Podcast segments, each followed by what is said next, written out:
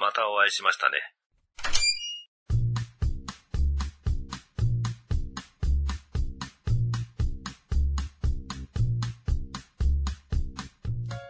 ものすごく面白いものだと思うし、心って言ったら一番興味のあるものじゃないですか。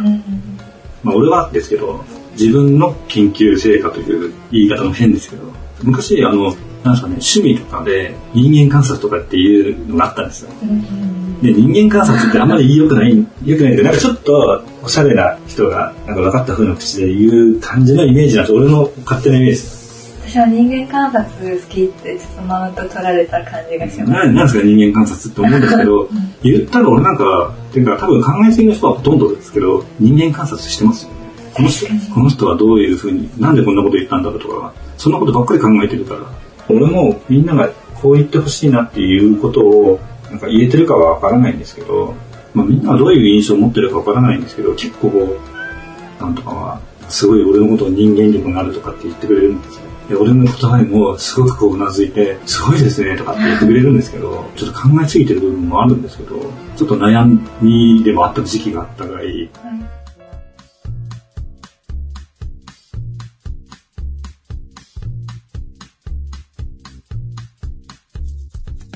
かこう人が喜びそうなことを選んで言うって言葉でしたらすごくいやらしく感じません？あー好かれ自分が好かれるように。うん、だから、俺は嘘は言わないようにしてるんですよ。うん。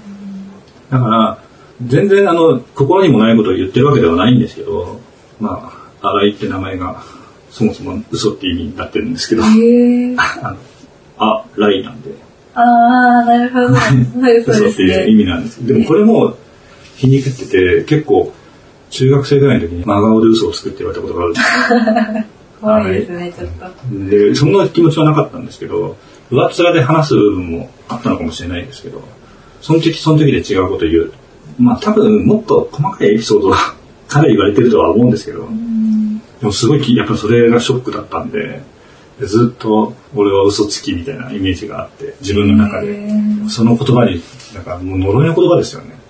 ずっと自分が嘘つきなのかなとか。だから、誰かに対して本当に思ってると思って言ってるんだけど、本当に思ってるのかなとか、っていうのをすごい考えちゃうっていうか、逆に他の人が言ったことも素直に取れないとか、あの、私が5時入り、今5時入りですけど、うん4時に入りたい日があるみたいはいな会話したじゃないですか。はい一回4時に来たことがあったじゃないですか。はい。でその時他の方がいらっしゃって、まあ4時に私が来たのでなんでと思うかなと思って一人一人に説明したんですよ。と今休みだからもうちょっと働きたいと思ったんで、えっと、4時に来ましたって言って説明したら「えー、偉い本当にすごいね」みたいな言うんですよ。私 その1時間早く来たのは私は自分のためなのでなんか別に偉いとかじゃないしその1時間も給料もらえるわけじゃないですか。そうですね。別に私が偉いわけではないのまあでも一般本当に思ってるのかな。一般的にはお仕事をしてお給料をもらうっていう行動自体を偉いという人はいるので、間違ってはないですよ。そうなんです、ね。まあ、あの二人はね、ちょっとね、そういうところがあるんですけど、ただ、そもそも感情をそのまま言うので、まあ、そう思ってるんですけど、まあ、そこまで思ってないとは思いますけど、偉いとは。上っ面に感じました。絶対適当に言ってるなって思っちゃでも適当に言っててもいいんじゃないですかね。うん確かむしろ、だって人が、そんな人が嫌だなと思うことは選んで言わないじゃないですか。にうん俺はそれを聞くと、あ、この人はこういうふうにコミュニケーションを取ってきたんだなっていうふうに思っちゃうんですよ。俺はそういうのができなかった人間だから、うん今でこそちゃんと感謝の気持ちを言えるようにはなったけど、なんてあんな感じだけど、仕事して、ちょっと残ってもらったりとか、すごい助かったなと思った時に、さ結構最初の頃に、どうもありがとうございましたってすごい言ったんですよ。もうなんか、もう言われ慣れてない顔してました。えーって、なんで普通に働いただけなの？になんでそんなありがとうございましたなんてしかも上司が、そうですね。でも本当に助かったし、助かったなと思った時言わないと伝わらないですよね。うんで、そういうのってちょっとでも多分大事なんじゃないかなってやっぱり思うんですよね。年を取ってくると思うっていうか、そういうのが支えになる人って絶対いるから、特に、さんみたいなタイプって、言ってあげることでいい動きをするというか、うんなんですかね。手間をするのが当たり前になってる人って結構いるんですよ。特に女性で年を追ってる方っていうのは、もうそれが当たり前で生きてきてるから、それに対してねぎらいの言葉を言わないっていう文化が結構あるんですけど、言った方がいいと思うんです。うん言うだけだから、何もないじゃないですか、別に。なんでそれが言えないのかなと思っちゃうんですよ、これは。言えば、満足っていうか何も不満が出ないっていう人が結構いるんで、ほとんどのその不満は、その感謝されてないっていうことに対する不満がやっぱ多いんですよね。すげえ俺が喋っちゃいました。ごめんなさい、本当に。好きな人間から入ったのにね。そうですよね。あ、そう、好きな人間結局なんだかわからないですよね。わかんないです。あのー、実はですね、僕はね、真面目な人間が好きとかじゃないんですよ。真面目な人間が好きかどうかって真面目な方がいいに決まってるから、真面目な方がいいって言ってるだけで、はい好きな人間はどっちかっていうとそういう人間じゃないんですよ。結構ポンコツな人が好きなんですよ。へえ。だからちょっとダメなところがあると、なんか愛おしいなと思っちゃうんですよ。あ本当にそういうので選んじゃうから、ダメな人ばっか集まっちゃうんですよ。これ言うとね、あんまり良くないですよ。俺の周りの人がみんなダメな人みたいになっちゃうから、良くないんですけど、なんか完璧な人には、あまあ俺は必要ないよねって思っちゃうしー、うんあー、言ってますね。最初もしかしたら、あの、高井さんにはちょっと冷たかったかもしれないですね。冷たいです。冷たかったですよ、最初。いや、完璧な人だなと思ってたんで。中学生だと思ったのにですいやいや、それは、これは見た目ですから関係ないです。見見た目ですからお失礼ですけどね。すごい失礼。全部傷つけてなくて。それ、それ、いや、だからまあ、そうですね、ちっちゃい人だったんで、何言ってるの？い中学生なんですか？や、なんですかね、ファッションとかも、そんなに垢抜けた感じじゃなかったんで、うんまあそういう風に見えたんですよ。素朴な感じに見えたんですよ。ここ1年で随分綺麗になったなと思うんで、だから頑張ってますよねって話を。頑張ってますっていうのも、なんかちょっと失礼かなとは思うんですよね。どっちがいいのかわかんないですよ。だから、何頑張ってんのみたいな感じで捉えたら嫌だなと思って、すごくちゃんと考えてやってるんだろうなって思って言ってるんですけど、頑張ってんねみたいな感じ。これちゃんと、まずいです。あお見通しだなと思います。あ、そうなんですね。はい。高井さんは分かりやすいっちゃ分かりやすいかもしれないです。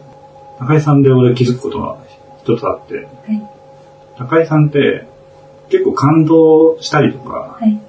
した時に、そその感動しした言葉を、だから例えば俺だったら、俺がなんか言った時に、感動しましたって言いたくなっちゃうタイプですよね。言いたいです。伝えたいです。そうなんですね。なんかそういう感じです。だからこの前の君が違う動きをした時にうん言っちゃったのが、もうそうなんですけど、そうですね。なんか、俺はななんとなくこの子に響いてるのかなって思う瞬間がいっぱいあってう、ん。今回この話をした時も、ちょっとまあ俺と話す時間を取ってくれたっていうのもそうなんですけど、その前のいろんなタイミングで、あこの子は俺の方を見てきてくれてるなとか、俺の言葉をちゃんと聞いてくれてるなって瞬間がいくつかあって、だったら話したら楽しいかもしれないなとか。俺が一人で喋ってるだけだったらつまんないし、俺が聞いてるだけの人もいるんですよ。なんですけど。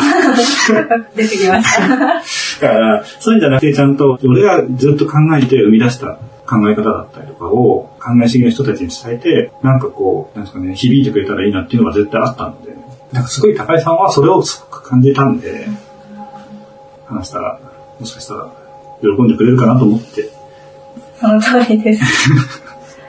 よく覚えてるねって言われます。こうこうこう言われて嬉しかったっていうことを友達とか親とかに伝えると、よく覚えてるねって。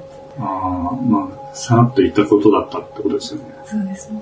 それがきっと嬉しかったんでしょう。でも俺は、高井さんが最初の、なんか、課題の時に、マスクの、透明マスクの話をした時に、きょとんとされたんで、え、何の話ですか？言われたので、俺はショックでしたけど。私だったら同じお店で嫌です。そうですか。なんか、付き合うなら誰にも知られたくない。学か校とかはまた別なんですけど、その、この小さな教会の中で、教会？教会の中で、まあ、わかりますよね。でも、中には、本当に、その、サークルの中で、この人と付き合いました。でわかりました。この人と付き合いました。っていう子いましたから。あ平気なんだと思いましたけど、いや、いいじゃないですか。全然いいんですけど、自分のことじゃないので。でも、複数のもなんか変じゃないですか？なんか、平等、今までと変わらない目で見てほしいんですよ。その人と、付き合ってるんだとか。それはずるくないですかって、俺は思っちゃいます。だって違うんだもん。えー あじゃあ、付き合わないですか？まあ、それはいいじゃないですか。うんこの録音とかも、俺は言わない方がいいよねって思ってるんですよ。高井さんは嫌ですよ。誰かに言う。そうですね。うん俺は基本的に見バレがされたくないので、参加する人を増やすと、やっぱり3人以上で話すとかになっちゃうと、録音しづらいから、あんまり俺的には望んでないんですけど、高井さん的にはどう思ってる？のかなと思ったんですよね。人に言うか言わないかそうね。言わない方が話しやすいです。そうですよね。気になっちゃいますね。でもなんかもう他の人もそうなんですけど、なんかやっぱり、俺と二人の時は割と話してくれるのに、三人以上になると急に静かになることっていうのがやっぱ多くて、うんまあ話しづらくなっちゃうのは間違いないんですけど、みんなに話す気が全然ないんですけど。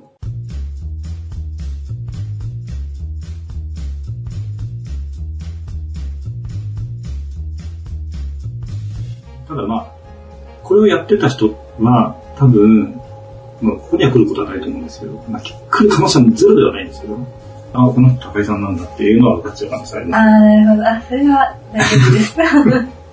その人たちが思うだけならそう大丈夫。言ったらまだ繋がりがないわけじゃない。この番組は思いつきを並べただけのダ話です。実在の人物や団体、事件はおろか、事例や諸説、理論なども一切関係ありませんし、責任も取りませんのでご了承ください。この番組は、夕闇動画をお送りしました。最後までお聴きくださいましてありがとうございます。